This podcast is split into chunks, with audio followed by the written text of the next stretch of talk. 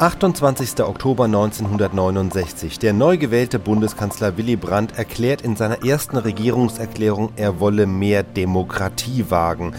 Das ist auch eine Reaktion auf die Ereignisse von 68. Und Brandt dekliniert das auch durch.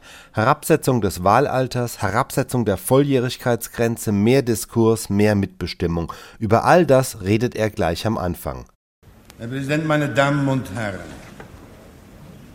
Wir sind entschlossen, die Sicherheit der Bundesrepublik Deutschland und den Zusammenhalt der deutschen Nation zu wahren, den Frieden zu erhalten und einer, an einer europäischen Friedensordnung mitzuarbeiten, die Freiheitsrechte und den Wohlstand unseres Volkes zu erweitern und unser Land so zu entwickeln, dass sein Rang in der Welt von morgen anerkannt und gesichert sein wird. Die Politik dieser Regierung wird also im Zeichen der Kontinuität und im Zeichen der Erneuerung stehen. Unser Respekt gebührt dem, was in den vergangenen Jahren geleistet worden ist, im Bund, in den Ländern und in den Gemeinden von allen Schichten unseres Volkes. Ich nenne die Namen Konrad Adenauer, Theodor Heuss und Kurt Schumacher stellvertretend für viele andere, mit denen die Bundesrepublik Deutschland einen Weg zurückgelegt hat, auf den sie stolz sein kann. Niemand wird die Leistungen der letzten zwei Jahrzehnte leugnen, bezweifeln oder geringschätzen. Sie sind Geschichte geworden. Die Beständigkeit unserer freiheitlichen Grundordnung ist am 28. September erneut bestätigt worden. Ich danke den Wählern für die eindeutige Ablehnung des Extremismus, den es weiterhin zu bekämpfen gilt.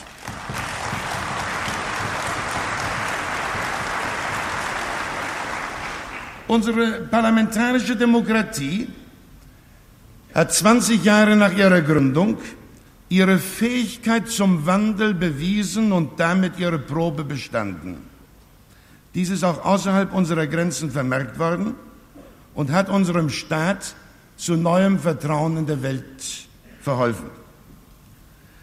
Die strikte Beachtung der Formen parlamentarischer Demokratie ist selbstverständlich für politische Gemeinschaften die seit gut 100 Jahren für die deutsche Demokratie gekämpft, sie unter schweren Opfern verteidigt und unter großen Mühen wieder aufgebaut haben. Im sachlichen Gegeneinander und im nationalen Miteinander von Regierung und Opposition ist es unsere gemeinsame Verantwortung und Aufgabe, dieser Bundesrepublik eine gute Zukunft zu sichern.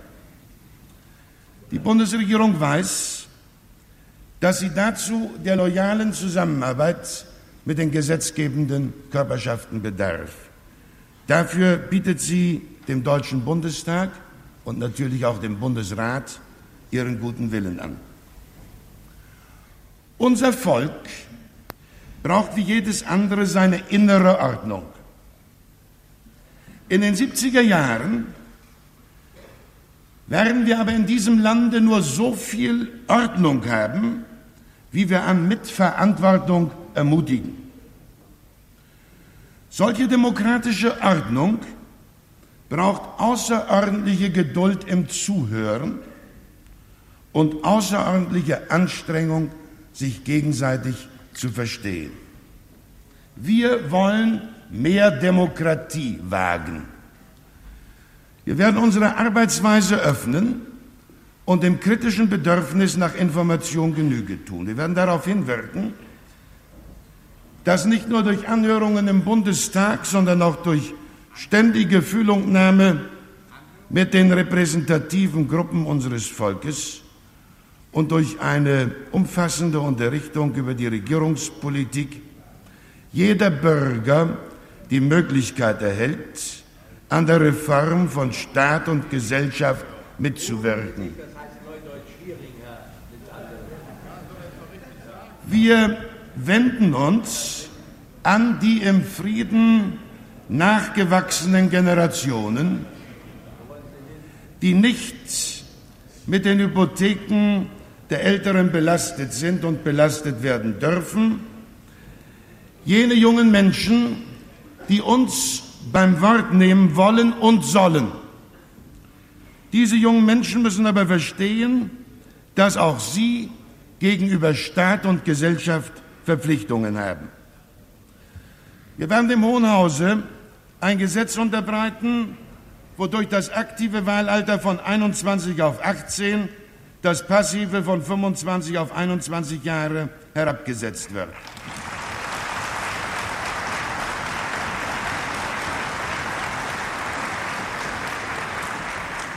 Wir werden auch die Volljährigkeitsgrenze überprüfen. Mitbestimmung, Mitverantwortung in den verschiedenen Bereichen unserer Gesellschaft wird eine bewegende Kraft der kommenden Jahre sein. Wir können nicht die perfekte Demokratie schaffen. Wir wollen eine Gesellschaft, die mehr Freiheit bietet und mehr Mitverantwortung fordert. Diese Regierung sucht das Gespräch, sie sucht kritische Partnerschaft mit allen, die Verantwortung tragen, sei es in den Kirchen, der Kunst, der Wissenschaft und der Wirtschaft oder in anderen Bereichen der Gesellschaft. Dies gilt nicht zuletzt für die Gewerkschaften, um deren vertrauensvolle Zusammenarbeit wir uns bemühen. Wir brauchen ihnen ihre überragende Bedeutung für diesen Staat, für seinen weiteren Ausbau zum sozialen Rechtsstaat nicht zu bescheinigen. Wenn wir leisten wollen, was geleistet werden muss, brauchen wir alle aktiven Kräfte unserer Gesellschaft. Eine Gesellschaft, die allen weltanschaulichen und religiösen Überzeugungen offen sein will, ist auf ethische Impulse angewiesen, die sich im solidarischen Dienst am nächsten beweisen. Es kann nicht darum gehen, lediglich hinzunehmen, was durch die Kirchen für die Familie, in der Jugendarbeit oder auf dem Sektor der Bildung geleistet wird. Wir sehen die gemeinsamen Aufgaben, besonders wo alte, kranke, körperlich oder geistig Behinderte in ihrer Not nicht nur materielle Unterstützung, sondern auch menschliche Solidarität brauchen. Im Dienst am Menschen, nicht nur im eigenen Land, sondern auch in den Entwicklungsländern, begegnet sich das Wirken kirchlicher und gesellschaftlicher Gruppen mit dem politischen Handeln. Wir werden uns ständig darum bemühen, dass sich die begründeten Wünsche der gesellschaftlichen Kräfte und der politische Wille der Regierung vereinen lassen. Meine Damen und Herren, diese Regierung geht davon aus, dass die Fragen, die sich für das deutsche Volk aus dem Zweiten Weltkrieg und aus dem nationalen Verrat durch das Hitlerregime ergeben haben, abschließend nur in einer europäischen Friedensordnung beantwortet werden können. Niemand kann uns jedoch ausreden, dass die Deutschen ein Recht auf Selbstbestimmung haben, wie alle anderen Völker auch.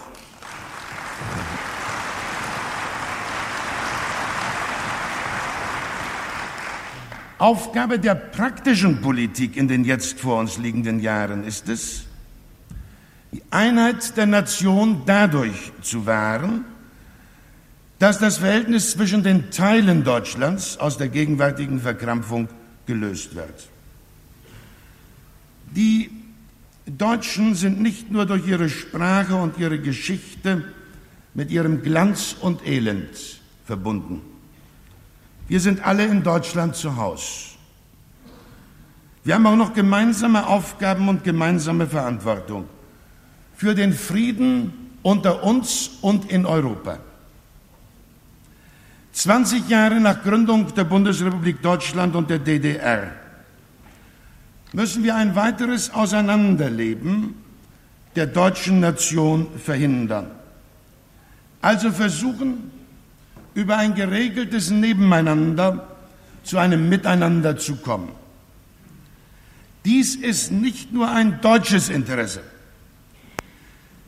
Denn es hat seine Bedeutung auch für den Frieden in Europa und für das Ost-West-Verhältnis. Unsere und unserer Freunde Einstellung zu den internationalen Beziehungen der DDR hängt nicht zuletzt von der Haltung Ostberlins selbst ab.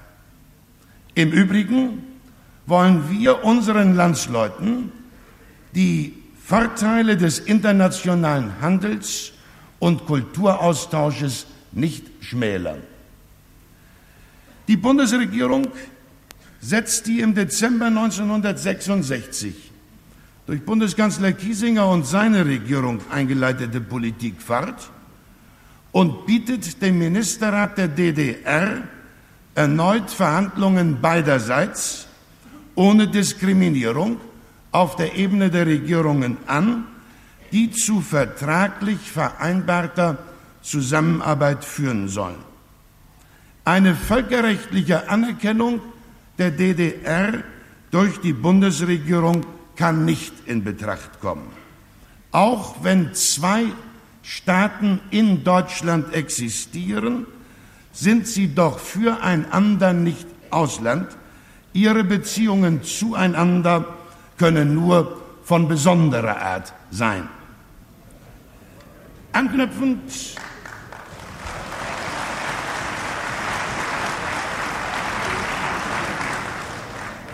Anknüpfend an die Politik ihrer Vorgängerin erklärt die Bundesregierung, dass die Bereitschaft zu verbindlichen Abkommen über den gegenseitigen Verzicht auf Anwendung oder Androhung von Gewalt auch gegenüber der DDR gilt. Die Bundesregierung wird den USA, Großbritannien und Frankreich raten, die eingeleiteten Besprechungen mit der Sowjetunion über die Erleichterung und Verbesserung der Lage Berlins mit Nachdruck fortzusetzen. Der Status der unter der besonderen Verantwortung der vier Mächte stehenden Stadt Berlin muss unangetastet bleiben. Dies darf nicht daran hindern, Erleichterungen für den Verkehr in und nach Berlin zu suchen. Die Lebensfähigkeit Berlins werden wir weiterhin sichern. Westberlin muss die Möglichkeit bekommen, zur Verbesserung der politischen, wirtschaftlichen und kulturellen Beziehungen der beiden Teile Deutschlands beizutragen. Wir begrüßen es, dass der innerdeutsche Handel wieder zunimmt. Hierzu haben auch die Erleichterungen beigetragen, die durch die Vereinbarung am 6. Dezember 1968 eingetreten sind. Die Bundesregierung hält einen weiteren Ausbau der nachbarlichen Handelsbeziehungen für wünschenswert. Wir haben das bisherige Ministerium für gesamtdeutsche Fragen entsprechend seinen Aufgaben in Ministerium für innerdeutsche Beziehungen umbenannt. Die Deutschlandpolitik insgesamt kann nicht Sache eines Ressorts sein. Sie ist eine ständige Aufgabe der ganzen Regierung und umfasst Aspekte der auswärtigen Politik, der Sicherheits- und Europapolitik, ebenso wie, die Bemühungen um den Zusammenhalt unseres Volkes und um die Beziehungen im geteilten Deutschland. Meine Damen und Herren, in unserer Bundesrepublik stehen wir vor der Notwendigkeit umfassender Reformen. Die Durchführung der notwendigen Reformen und ein weiteres Steigen des Wohlstandes sind nur möglich bei wachsender Wirtschaft und gesunden Finanzen. Doch diese Bundesregierung hat ein schwieriges wirtschaftspolitisches Erbe übernommen, das zu raschem Handeln zwang. Seit gestern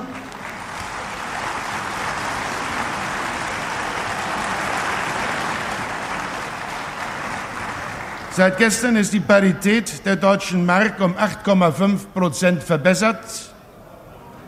Die außenwirtschaftliche Absicherung auf steuerlichem Wege wurde endgültig aufgehoben.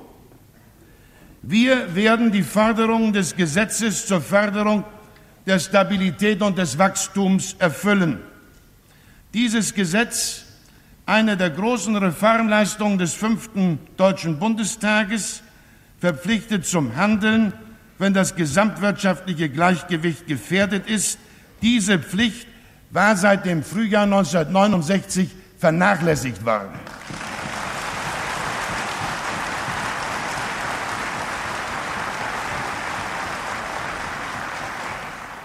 Der Beschluss der Bundesregierung vom letzten Freitag, vom 24. Oktober, beendet eine Phase der Unsicherheit und beseitigt das fundamentale Ungleichgewicht in unserer Zahlungsbilanz.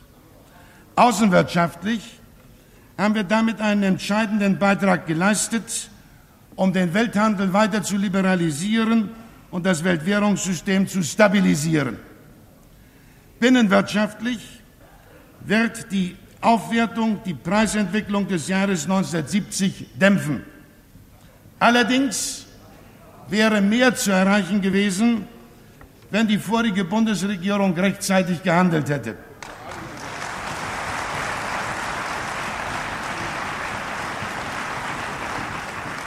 Der Höhepunkt der Preisentwicklung kann wegen dieses Versäumnisses sogar noch vor uns liegen. Ohne ohne Aufwertung, ohne Aufwertung wäre eine weitere Zuspitzung der Konjunkturlage mit der Gefahr einer nachfolgenden Rezession kaum vermeidbar gewesen.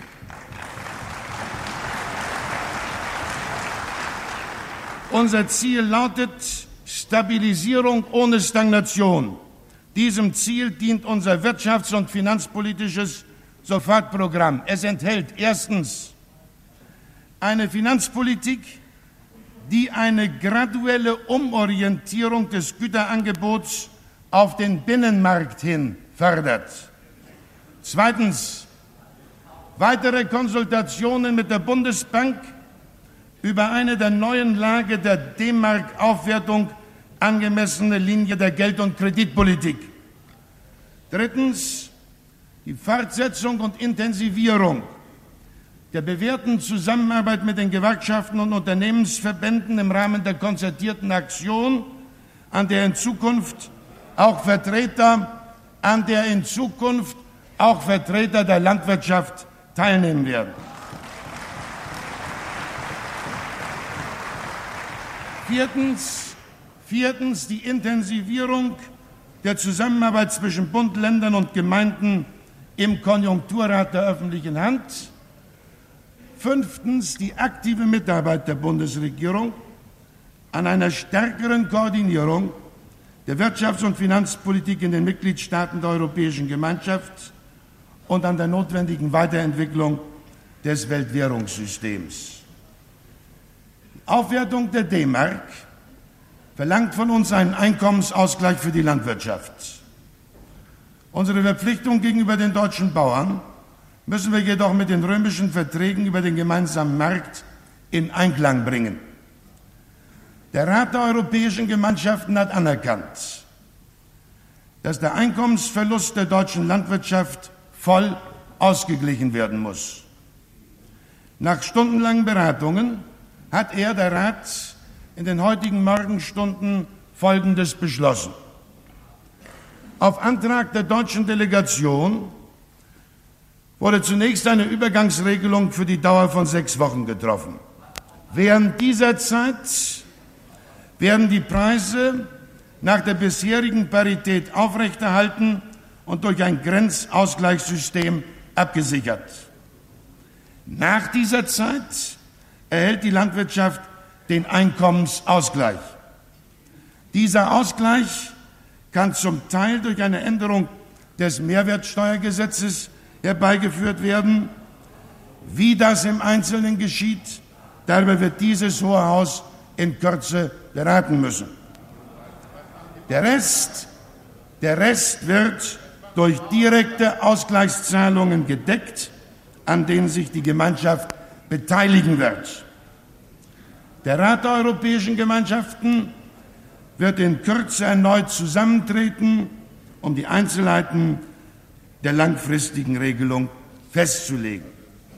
Leider hat der Rat den mehrfach und mit großem Nachdruck vorgetragenen Antrag der Bundesregierung, das bisherige Preisniveau durch ein Grenzausgleichssystem auf Dauer beizubehalten, nicht entsprochen. Unsere Partner in der EWG und die Kommission vertraten den Standpunkt, dass dadurch die Grundlage der gemeinsamen Agrarpolitik und des gemeinsamen Marktes in Frage gestellt werden würde. Dieser Kompromiss zeigt deutlich, meine Damen und Herren, dass ein Widerspruch zwischen der weit vorangetriebenen Integration des Agrarmarktes und der mangelnden Koordinierung der Konjunktur- und Währungspolitik besteht. Eine Weiterentwicklung der Agrarpolitik im Rahmen der EWG muss daher in Zukunft stärker auf Fortschritte bei der Wirtschafts- und Währungspolitik abgestimmt werden. Es bleibt das Ziel der Bundesregierung, die nationale Verantwortung für die landwirtschaftliche Strukturpolitik zu erhalten. Bei der notwendigen Strukturverbesserung der Landwirtschaft muss vermieden werden, dass eine Politik des Preisdrucks betrieben wird. Die vorzeitige Verwirklichung des gemeinsamen Agrarmarkts hat ohne Zweifel die internen Anpassungsprobleme der deutschen Landwirtschaft wesentlich verschärft. Wir halten es deshalb für unausweichlich, der Landwirtschaft bei der Überwindung ihrer Schwierigkeiten zu helfen. Sie soll sich zu einem gleichrangigen Teil unserer modernen Volkswirtschaft entwickeln, der an der allgemeinen Einkommens- und Wohlstandsentwicklung in vollem Umfange teilnimmt.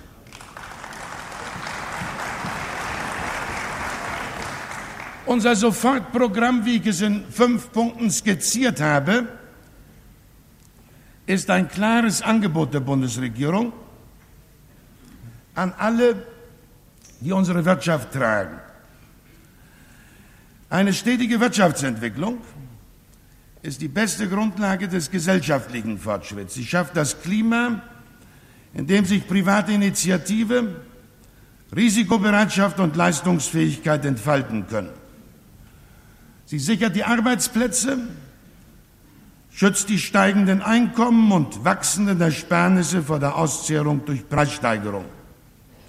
Auf Dauer können Stabilität und Wachstum nur in einer funktionsfähigen marktwirtschaftlichen Ordnung erreicht werden. Ein wirksamer Wettbewerb nach innen und nach außen ist und bleibt die sicherste Gewähr für die Leistungskraft einer Volkswirtschaft. Allen protektionistischen Neigungen im In- und Ausland erteilen wir eine klare Absage. Das Gesetz gegen Wettbewerbsbeschränkungen wird modernisiert werden. Unternehmenskonzentration ist zwar in vielen Bereichen notwendig, sie darf aber nicht zur Ausschaltung des wirksamen Wettbewerbs führen. Deshalb ist eine vorbeugende Fusionskontrolle notwendig. Diese soll sich auf alle Bereiche der Wirtschaft erstrecken. Die Einrichtung einer unabhängigen Monopolkommission kann dazu ein wichtiges Instrument sein. Die Missbrauchskontrolle marktbeherrschender und marktstarker Positionen muss ausgebaut werden. Dagegen soll die leistungssteigernde Kooperation zwischen Mittel- und Kleinunternehmen auch im Handwerk und Handel erleichtert werden. Sie darf nicht an dem Verbot von Bagatellkartellen scheitern. Die Klein- und Mittelbetriebe haben ein Recht auf gleiche Startchancen im Wettbewerb und auf einen wirksamen Schutz vor diskriminierenden Praktiken. Die Fusionskontrolle soll auch für die Presse gelten. Diese Regierung beabsichtigt, ein Presserechtsrahmengesetz vorzulegen. Im Fernsehen sollen neue technische Möglichkeiten zum besten Nutzen der Gesellschaft vor allem auch für Bildungsaufgaben verwendet werden. In jedem Fall sind dabei die Interessen der Öffentlichkeit vorrangig zu sichern.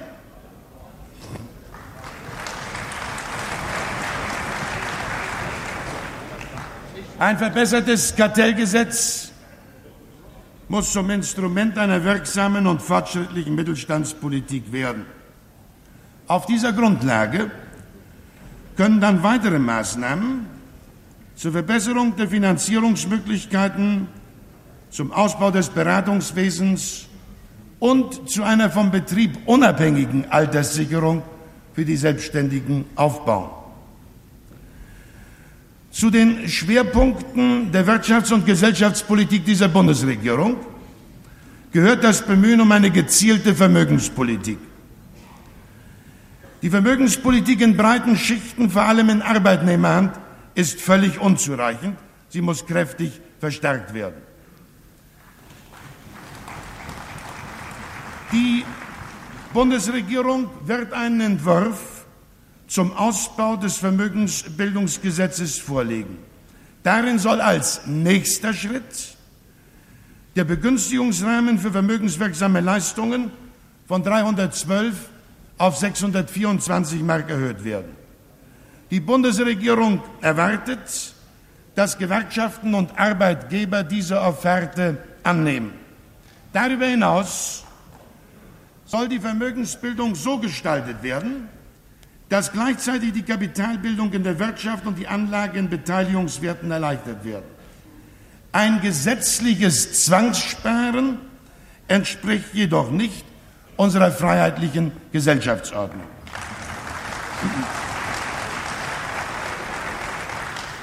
Nach der Absicht der Regierung sollen das Sparen im eigenen Betrieb in die allgemeine Sparförderung einbezogen und die Möglichkeiten des Bausparens erweitert werden. Weitere Vorschläge zur Vermögenspolitik, vor allem auch im Zusammenhang mit der notwendigen Reform der Sparförderung, werden geprüft. Die Verbesserung des Sparerschutzes und die Reformen, die Reform des Börsenwesens sind dabei wichtige flankierende Maßnahmen.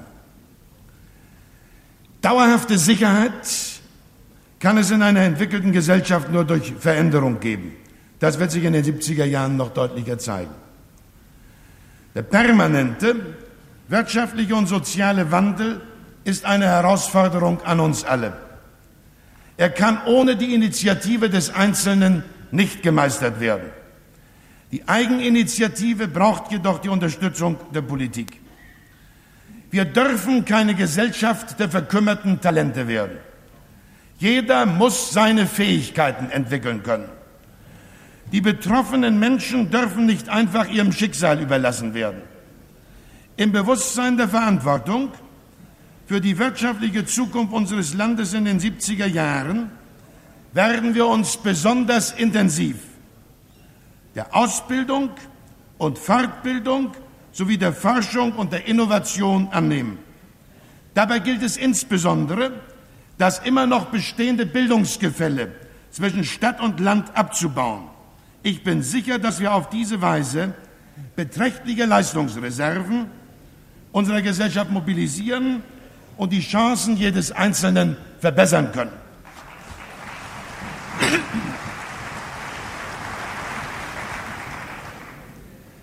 Meine Damen und Herren, Solidität wird die Richtschnur unserer Finanzpolitik sein. Wir dürfen allerdings nicht verschweigen, dass die Situation weniger günstig ist, als sie von bestimmter Seite dargestellt wurde. Die Bundesregierung steht zunächst vor der Aufgabe, einen mittelfristigen Finanzplan für die Jahre 1969 bis 1973 und so bald wie möglich einen Entwurf für den Bundeshaushaltsplan 1970 dem Hohen Haus vorzulegen. Die neue mittelfristige Finanzplanung wird unsere politischen Absichten in Zahlen ausdrücken. Dabei ist all das zu berücksichtigen, was bei der Aufstellung des letzten mittelfristigen Finanzplans des Bundes noch nicht gewollt oder noch nicht absehbar gewesen ist. Erstens, in dem letzten Finanzplan, der die Jahre 68 bis 72 umfasst, ist eine Vielzahl von Maßnahmen, Maßnahmen nicht enthalten, die durch die vorige Bundesregierung im letzten Jahr getroffen wurden. Zweitens, diese Regierung hat die finanziellen Möglichkeiten für die Erfüllung einer Reihe von politischen Forderungen des fünften Deutschen Bundestages zu prüfen. Drittens. Für die nationale Agrarpolitik stehen im Haushalt 1969 3,4 Milliarden, nach den Ansätzen der Finanzplanung im nächsten Jahr nur noch 2,7 Milliarden D-Mark zur Verfügung. Dies dürfte nach den Unterlagen, die der Landwirtschaftsminister vorgefunden hat, keineswegs ausreichen. Die in Zukunft getrennt auszuweisenden Ausgaben für die EWG-Marktordnungen werden im Jahr 70 um 1,4 Milliarden D-Mark höher sein als bisher veranschlagt. Und viertens, durch die Verzögerung der Aufwertung der deutschen Mark sind im Bundeshaushalt besondere Belastungen entstanden. Zusätzliche Leistungen im öffentlichen Dienst und jetzt höher und ich wiederhole, zusätzliche Leistungen im öffentlichen Dienst als Folge, als Folge der Situation auf dem Arbeitsmarkt durch die Nichtaufwertung.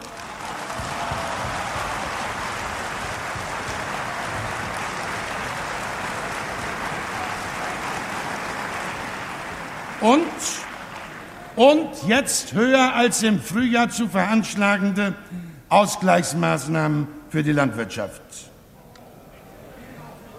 Meine Damen und Herren, meine Damen und Herren, die in der vorigen Legislaturperiode angekündigte Steuerreform wird die Bundesregierung verwirklichen. Wir erfüllen damit auch das Verfassungsgebot zur Schaffung des sozialen Rechtsstaats.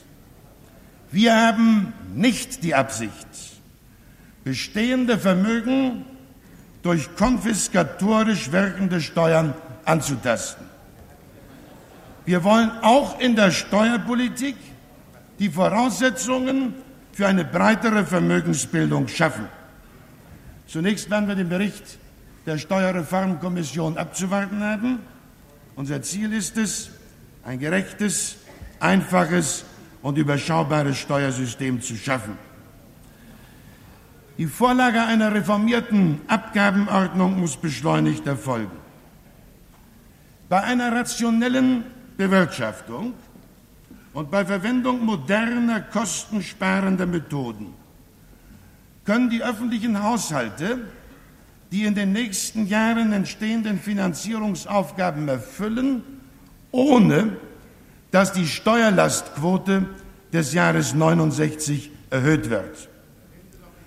Ohne der Arbeit der Steuerreformkommission vorzugreifen, halten wir es für notwendig, zwei Änderungen vorwegzunehmen. Erstens, erstens der Arbeitnehmerfreibetrag, der seit 1964 unverändert 240 Mark jährlich beträgt, soll vom 1. Januar an verdoppelt werden.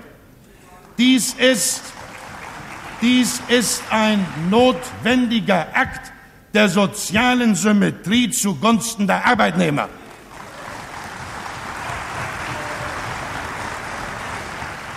Zweitens, vom 1. Januar 70 an soll auch die Einkommensgrenze, von der ab die Ergänzungsabgabe bislang erhoben wird, zugunsten der mittleren Einkommen verdoppelt werden. Ab 31. Ach, wissen Sie, Sie müssen das auch noch sich angewöhnen, auch mal eine Regierungserklärung zuzuhören.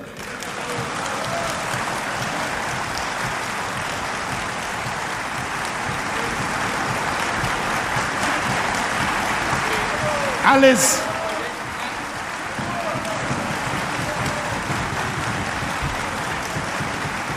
alles will gelernt sein.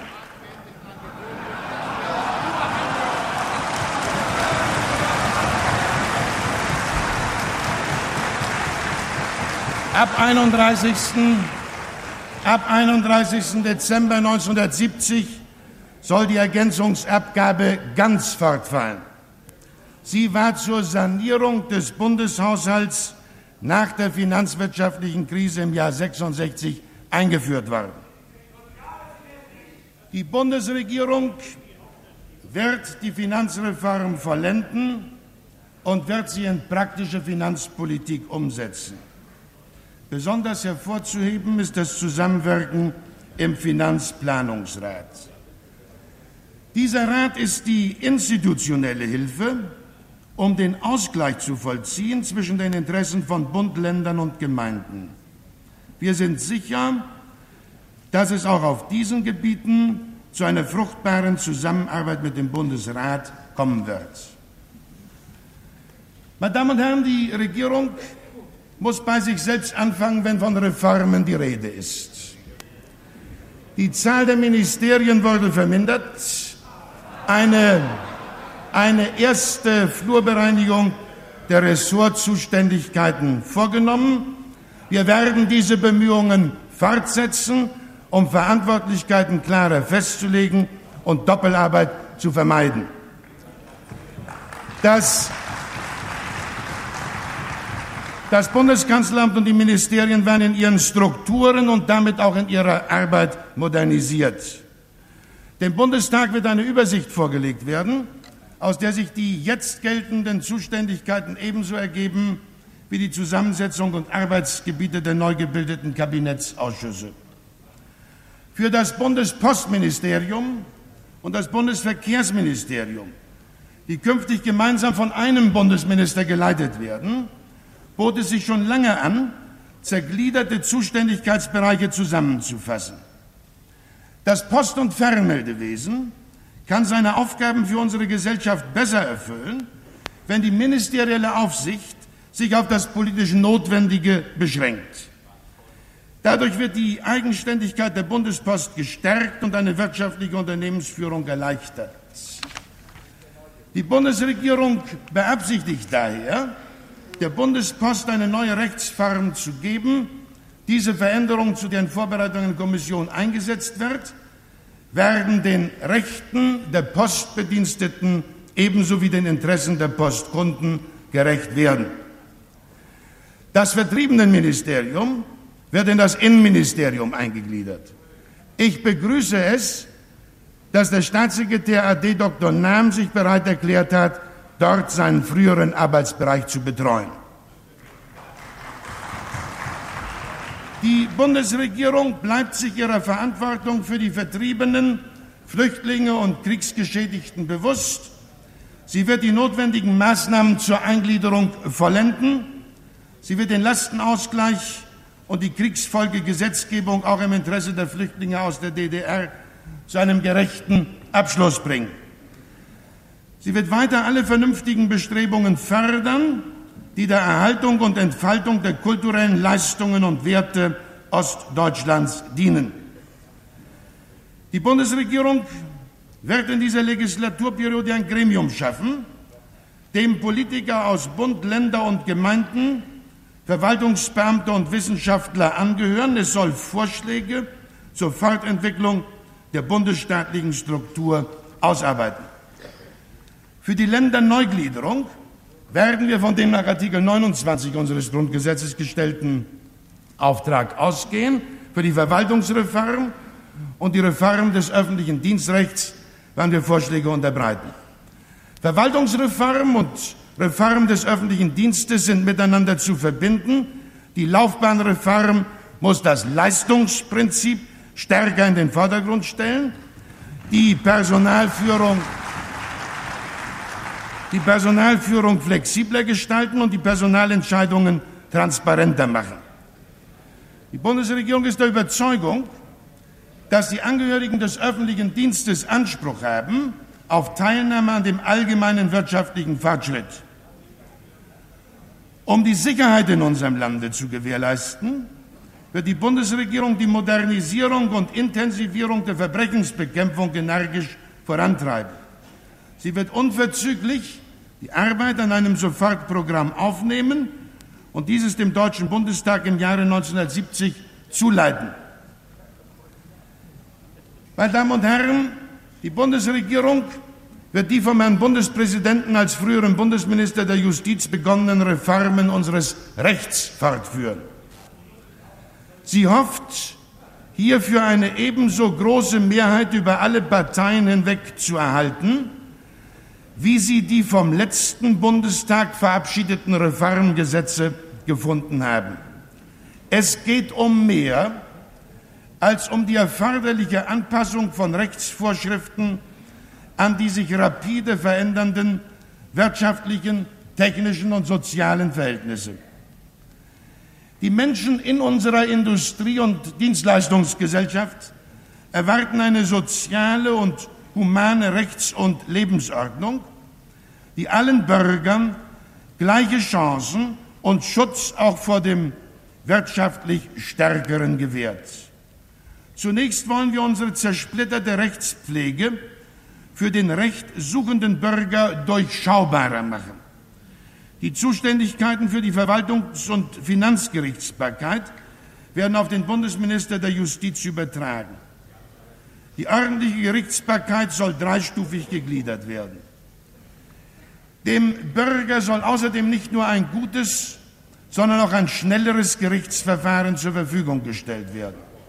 Entscheidend ist, dass unsere Richter den ihnen gestellten Aufgaben gewachsen sind. Dazu müssen wir ihre Aus- und Fortbildung überdenken, ihre Verantwortungsfreude stärken, etwa durch die Heraushebung des Einzelrichters, ihre Mitwirkung in eigenen Angelegenheiten verbessern, ihnen eine ihrer verfassungsrechtlichen Stellung gemäße Besoldung geben und für die Gerichte die Möglichkeiten erschließen, die die moderne Technik bietet. Dem Verfassungsrichter jedenfalls muss das Recht eingeräumt werden, sein von der Mehrheitsmeinung abweichendes Votum zu veröffentlichen.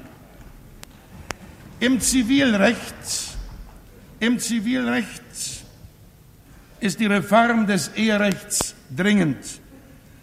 Die Bundesregierung die Bundesregierung wird auf der Grundlage der Empfehlungen der eingesetzten Kommission im kommenden Jahr eine Reformnovelle vorlegen.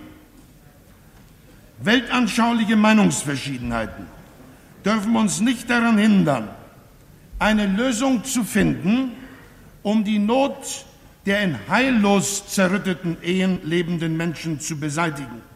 Dabei muss verhindert werden, dass im Falle der Scheidung Frau und Kinder die sozial Leidtragenden sind.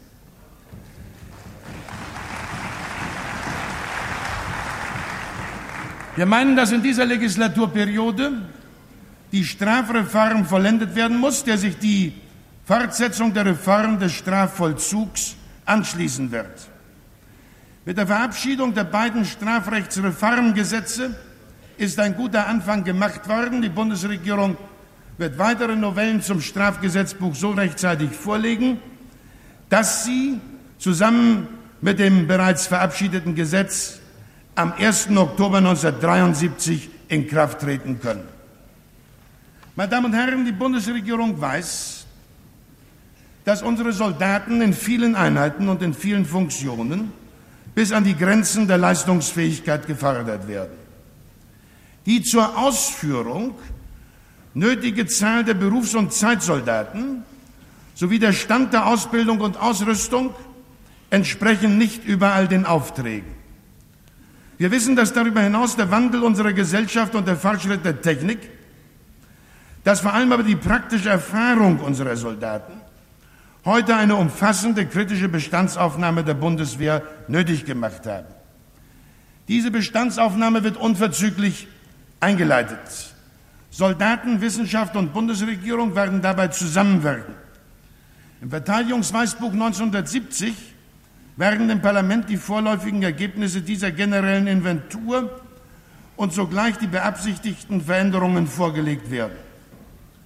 Wir müssen die Bundeswehr als integrierten Teil unserer Gesellschaft verstehen. Schon heute will ich in fünf Punkten die Absichten der Bundesregierung klar herausstellen. Erstens. Wir wollen ein Maximum an Gerechtigkeit durch Gleichbehandlung der wehrpflichtigen jungen Männer schaffen. Wehrdienstausnahmen und Befreiungen werden abgebaut. Ob sich daraus Konsequenzen für die Dauer des Grundwehrdienstes ergeben, werden wir prüfen. Zweitens. Innerhalb des Verteidigungsministeriums sollen die Führungsstäbe die international übliche militärische Arbeitsweise anwenden. Sie werden dazu vom bürokratischen Ballast befreit. Technik und Beschaffung. Technik und Beschaffung werden nach Methoden modernen industriellen Managements rationalisiert. Drittens. Wir werden die bisherigen Bemühungen um geeignete Ausbilder, Truppenführer und technische Fachleute fortsetzen und ausbauen. Auch aus diesem Grunde wird die Sorge für die Truppe im Zentrum unserer Bemühungen stehen. Viertens, wir vertrauen auch auf die fruchtbare Arbeit des Wehrbeauftragten des Deutschen Bundestages. An den Grundsätzen der inneren Führung, zu deren Innerhaltung Inspekteure, Kommandeure und Soldaten aller Rangstufen sich verpflichtet wissen, werden wir festhalten. Wir wissen, dass auf dem Boden der feststehenden rechtlichen und sittlichen Maßstäbe Anpassungen einzelner Regelungen an Entwicklung und Erfahrungen nötig sein können. Fünftens, wir halten am Recht der Kriegsdienstverweigerung aus Gewissensgründen fest. Für sie gilt das Prinzip gerechter Gleichbehandlung. Das Verfahren soll entbürokratisiert werden. Die ähm, Leistungen der Soldaten und Zivilisten in der Bundeswehr werden, meine Damen und Herren, nur dann voll wirksam, wenn sie von der Anerkennung durch die öffentliche Meinung getragen werden.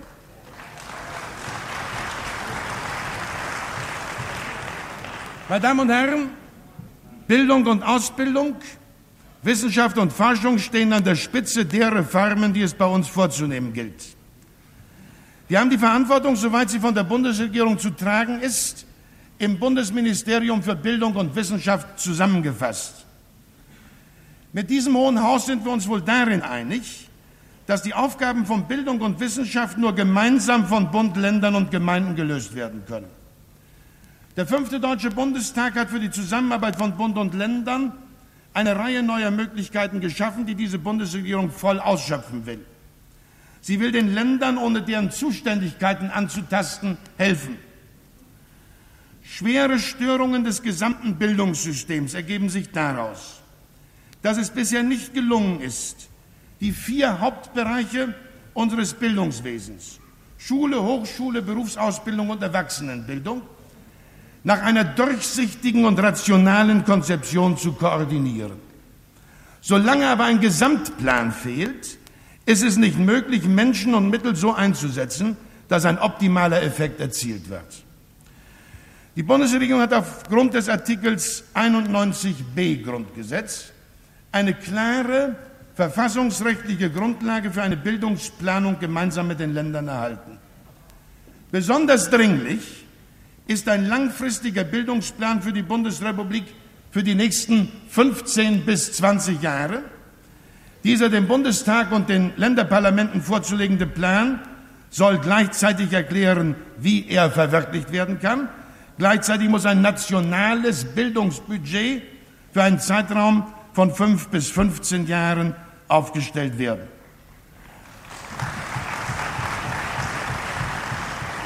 Die Bundesregierung wird in den Grenzen ihrer Möglichkeiten zu einem Gesamtbildungsplan beitragen.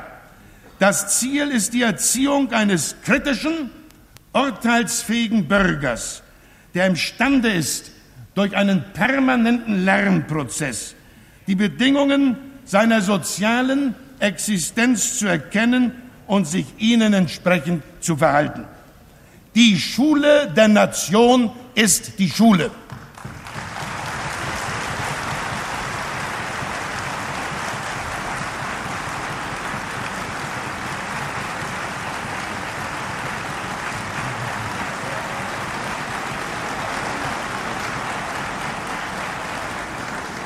Wir brauchen das zehnte Schuljahr und wir brauchen einen möglichst hohen Anteil von Menschen in unserer Gesellschaft, der eine differenzierte Schulausbildung bis zum 18. Lebensjahr erhält.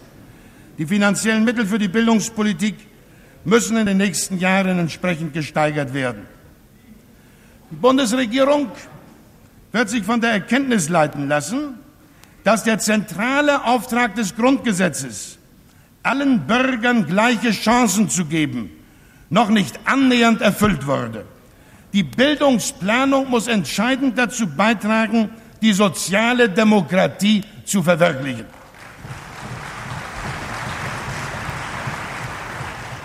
Zu den neuen Aufgaben der Bundesregierung gehört es, ein Hochschulrahmengesetz vorzulegen.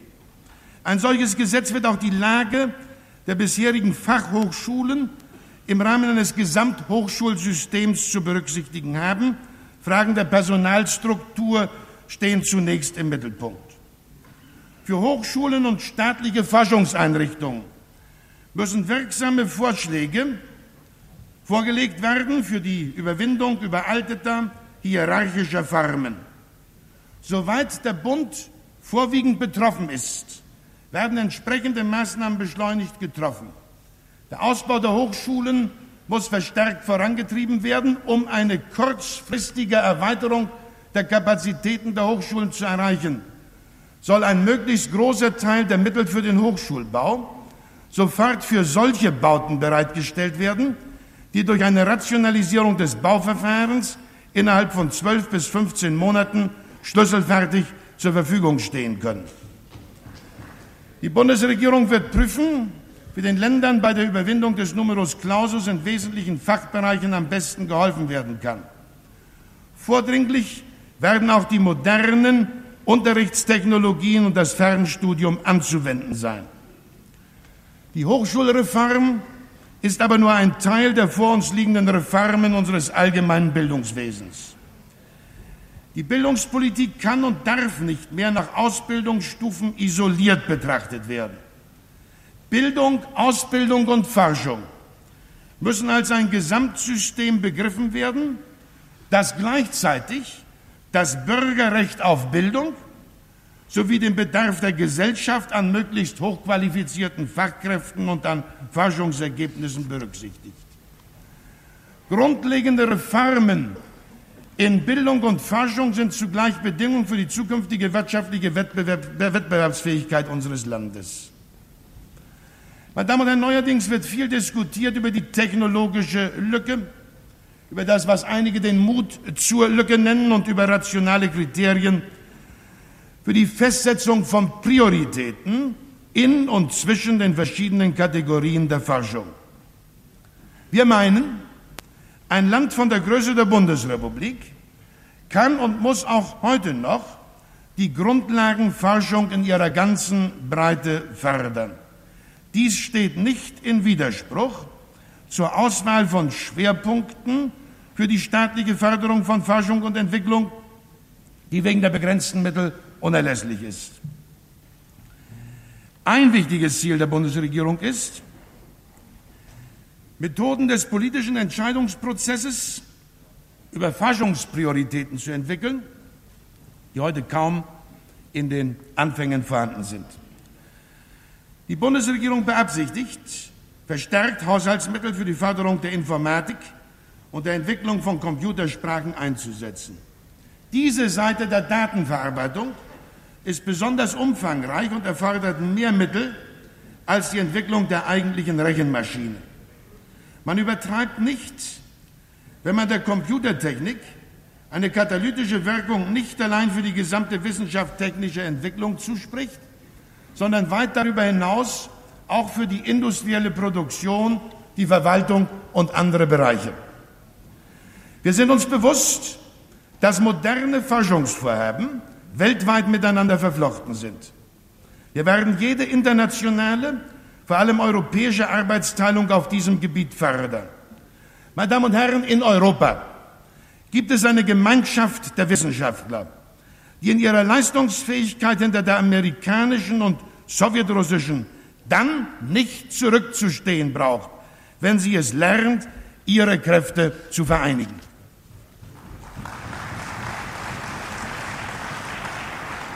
Meine Damen und Herren, die Bundesregierung wird stärker als bisher eine wachstumsorientierte Strukturpolitik betreiben.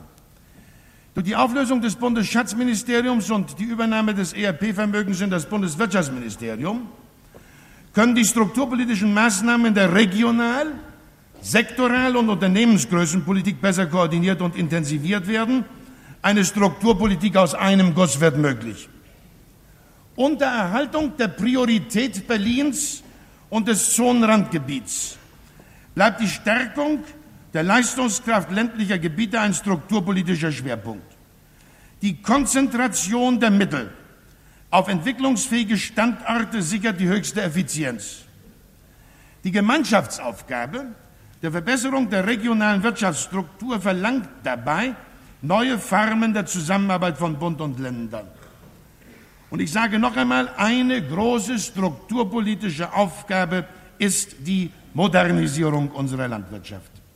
Die Industriewirtschaft ist auf ein stetiges und billiges Angebot von Energie und Rohstoffen angewiesen. Wir werden die Politik der Gesundung des Steinkohlenbergbaus, der Sicherung der Mineralölerzeugung, der Öffnung der Märkte für neue Energieträger und der Verbesserung des Wettbewerbs in der Elektrizitätswirtschaft ausbauen. Die Vorsorge für Krisensituationen erfordert auch einen ausreichenden Vorrat an lebenswichtigen Importwaren. Umwelt und Lebensverhältnisse werden sich in den 70er Jahren immer rascher verändern. Besonders auf den Gebieten der Raumordnung, des Städtebaus und des Wohnungsbaus werden daher systematische Vorausschau und Planung immer wichtiger. Als erster Schritt muss ein Städtebauförderungsgesetz zügig verabschiedet werden.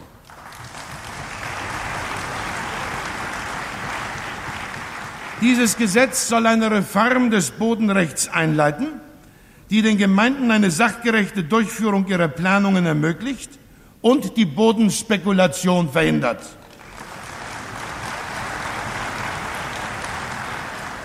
Dabei dürfen und wollen wir nicht aus dem Auge verlieren, dass es die breite Streuung privaten Eigentums zu fördern und den bäuerlichen Bodenbesitz zu wahren gilt. Wir werden ein langfristiges Programm des sozialen Wohnungsbaus aufstellen und mit den Ländern abstimmen. Es wird sich am Bedarf orientieren. Neben diesen Aufgaben steht gleichberechtigt die Verbesserung des Wohngeldgesetzes.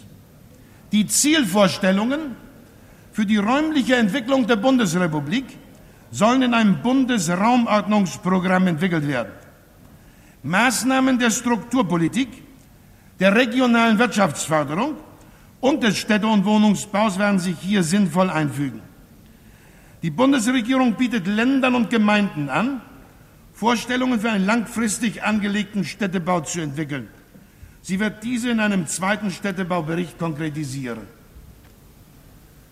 Meine Damen und Herren, die Bundesregierung ist der Überzeugung, mit vielen draußen im Lande der Überzeugung und sicher auch mit vielen in diesem Hause, dass dem Schutz der Natur von Erholungsgebieten, auch dem Schutz der Tiere, mehr Aufmerksamkeit geschenkt werden muss.